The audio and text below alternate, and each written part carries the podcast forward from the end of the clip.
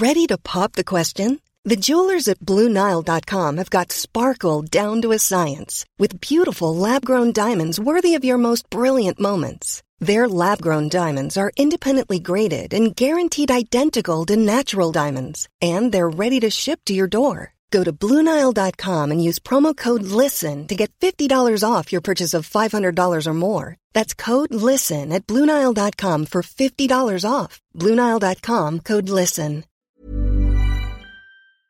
A la diputada Mari, Mariela Saldívar Villalobos, diputada local por el Partido Movimiento Ciudadano en el Congreso del Estado de Nuevo León. ¿Y qué creen? Ella votó en contra de esto. Pues genial, está bien, súper interesante escucharla. Diputada, muy buenas tardes. Bueno, que- ¿está en la línea? Diputada, muy buenas tardes. Buenas tardes, Pues, Adriana. diputada, pues usted fue la única este congresista este muy progresista porque los demás dieron muestra de todo un retroceso.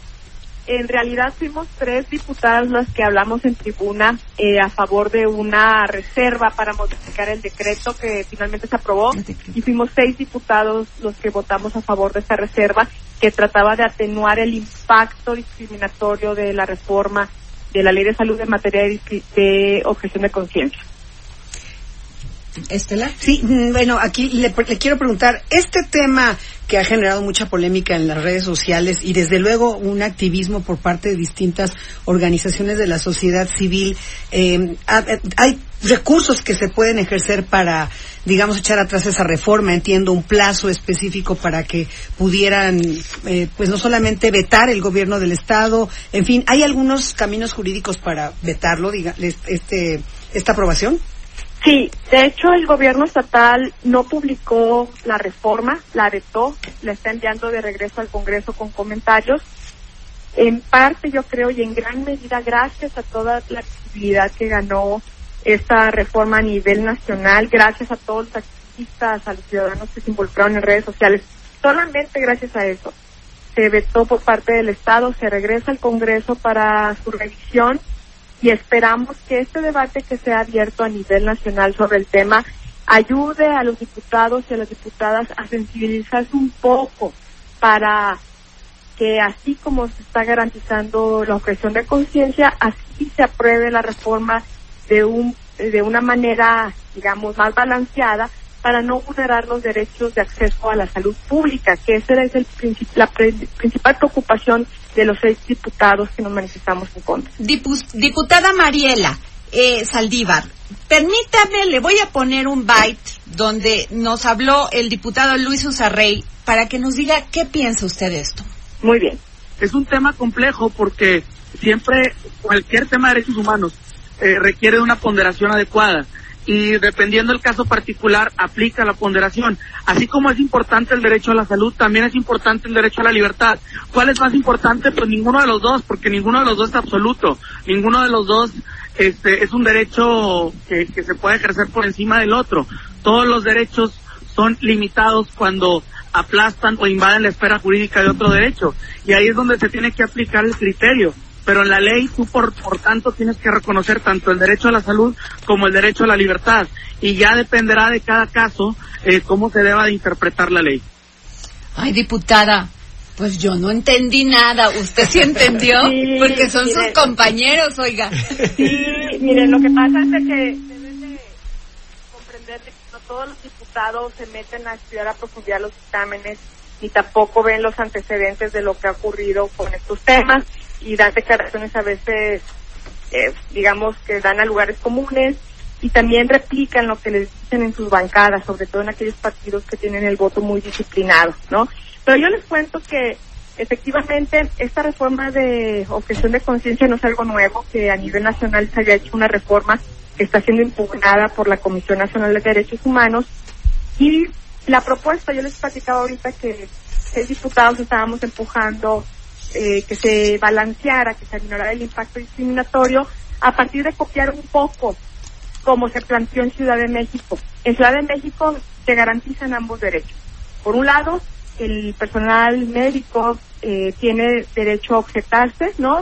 Eh, diciendo no participar, excusarse de los procedimientos por objeción de conciencia, pero por otro lado, los servicios públicos de salud tienen que garantizar personal no objetor que pide el servicio o acompañar pues inclusive al paciente hasta que encuentre un personal. Entonces, pero mientras ya se le murió, por eso, o sea, si, alguien está pidiendo un servicio de, de, de urgencias, de urgencias y mientras averiguan, ya se le murió el paciente. Pero la reforma en Nuevo León, como se hizo, se hizo de la siguiente manera, con apego a la verdad. Dice que el personal médico puede invocar la objeción de conciencia para no practicar un servicio siempre y cuando no esté en peligro la vida del paciente.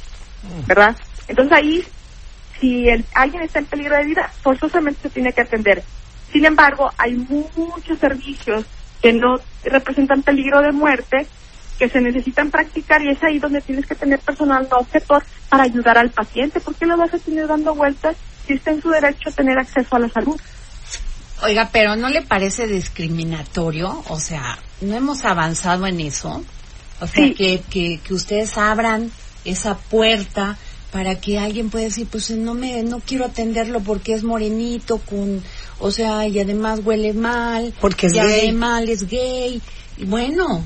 Totalmente. ¿No le parece que, que le da una libertad a esa libertad que ya ganamos precisamente para que no sucedan esos, esa discriminación? Híjole, totalmente estoy de acuerdo con ustedes. Eh, nosotros estábamos empujando este esta reforma parecida a lo que sucedió en Ciudad de México para balancear, porque desafortunadamente en este momento en Nuevo León tenemos un Congreso muy conservador. No sé si recuerdan que hace unos meses este, se hizo una reforma constitucional donde se prohíbe prácticamente el aborto y la eutanasia. Entonces, pero constitucionalmente. Y eh, sacan este tema y decimos, bueno, al menos aminorarlo para no eh, no vulnerar el acceso a la salud de los vulnerables. Pero bueno, eh, definitivamente, y lo dije así en tribuna y en redes sociales, considero que es una medida discriminatoria, porque hoy por hoy en Nuevo León ya tenemos grupos que tienen barreras para acceder al servicio de la salud. Ya hay eh, activistas y organizaciones civiles que se dedican a defender a personas en situación de SIDA o VIH y que son discriminadas a, razón del género o de la orientación sexual para acceder a servicios de salud. Entonces usted diría que se tiene que vetar. Ya se vetó por parte del gobierno estatal. vamos.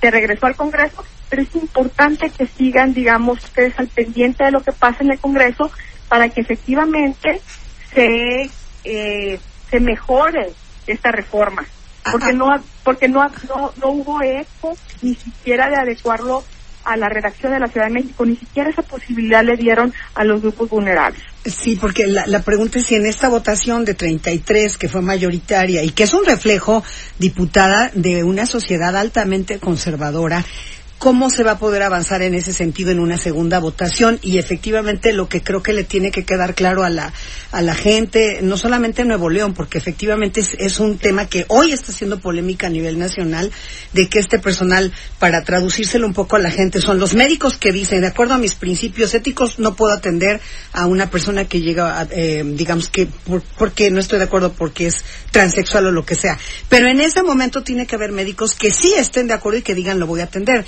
pero la excepción ya lo dijo ustedes cuando hay una urgencia médica o no o, está en riesgo la vida del paciente. Los hospitales tienen que garantizar eso, haya o no haya esta esta ley que ustedes aprobaron. Claro. Así, es. De hecho, eso, eso es lo que aspiraríamos nosotros, que siempre se garantice personal no objetor y acompañar al paciente. Y yo creo que esta discusión pública a nivel nacional ayuda al Congreso de Nuevo León, porque efectivamente en el Congreso estamos eh, discutiendo temas que atentan contra los derechos humanos, no solamente en el área de salud, sino en otros temas. Fíjense, el mismo promovente, el diputado promovente de la objeción de conciencia médica, es el diputado Juan Carlos Leal del Partido Encuentro Social, ahora Encuentro Solidario, propuso esta reforma ah, en, en la ley de salud, pero también propuso otra sobre reformas en el registro civil para que los jueces pudieran invocar la objeción de conciencia para no casar a parejas homosexuales. O sea, cuando ya es legal. Ay, ternurita. Ay, no, bueno. Ternurita. Pero, usted, ok, ustedes se ríen, pero en realidad, ¿cómo es posible que eso se esté votando por mayorías del PRI, del PAN, del PT y de Morena? Es que de veras que los partidos a veces son bien incongruentes. Unos dicen una cosa en la Ciudad de México y otros en Nuevo León y otros en Jalisco. Sí. Pero le agradecemos muchísimo, diputada eh, Mariela Saldívar Villalobos, por esta entrevista. Sí, estoy a sus órdenes y gracias por darle Muchas visibilidad a nivel gracias. nacional. Bueno, pues, ¿qué creen? Tenemos Hi, this is Craig Robinson from Ways to Win, and support for this podcast comes from Invesco QQQ, the official ETF of the NCAA. Invesco QQQ is proud to sponsor this episode and even prouder to provide access to innovation for the last 25 years. Basketball has had innovations over the years too. We're seeing the game played in new ways every day. Learn more at Invesco.com slash QQQ. Let's rethink possibility. Invesco Distributors, Inc.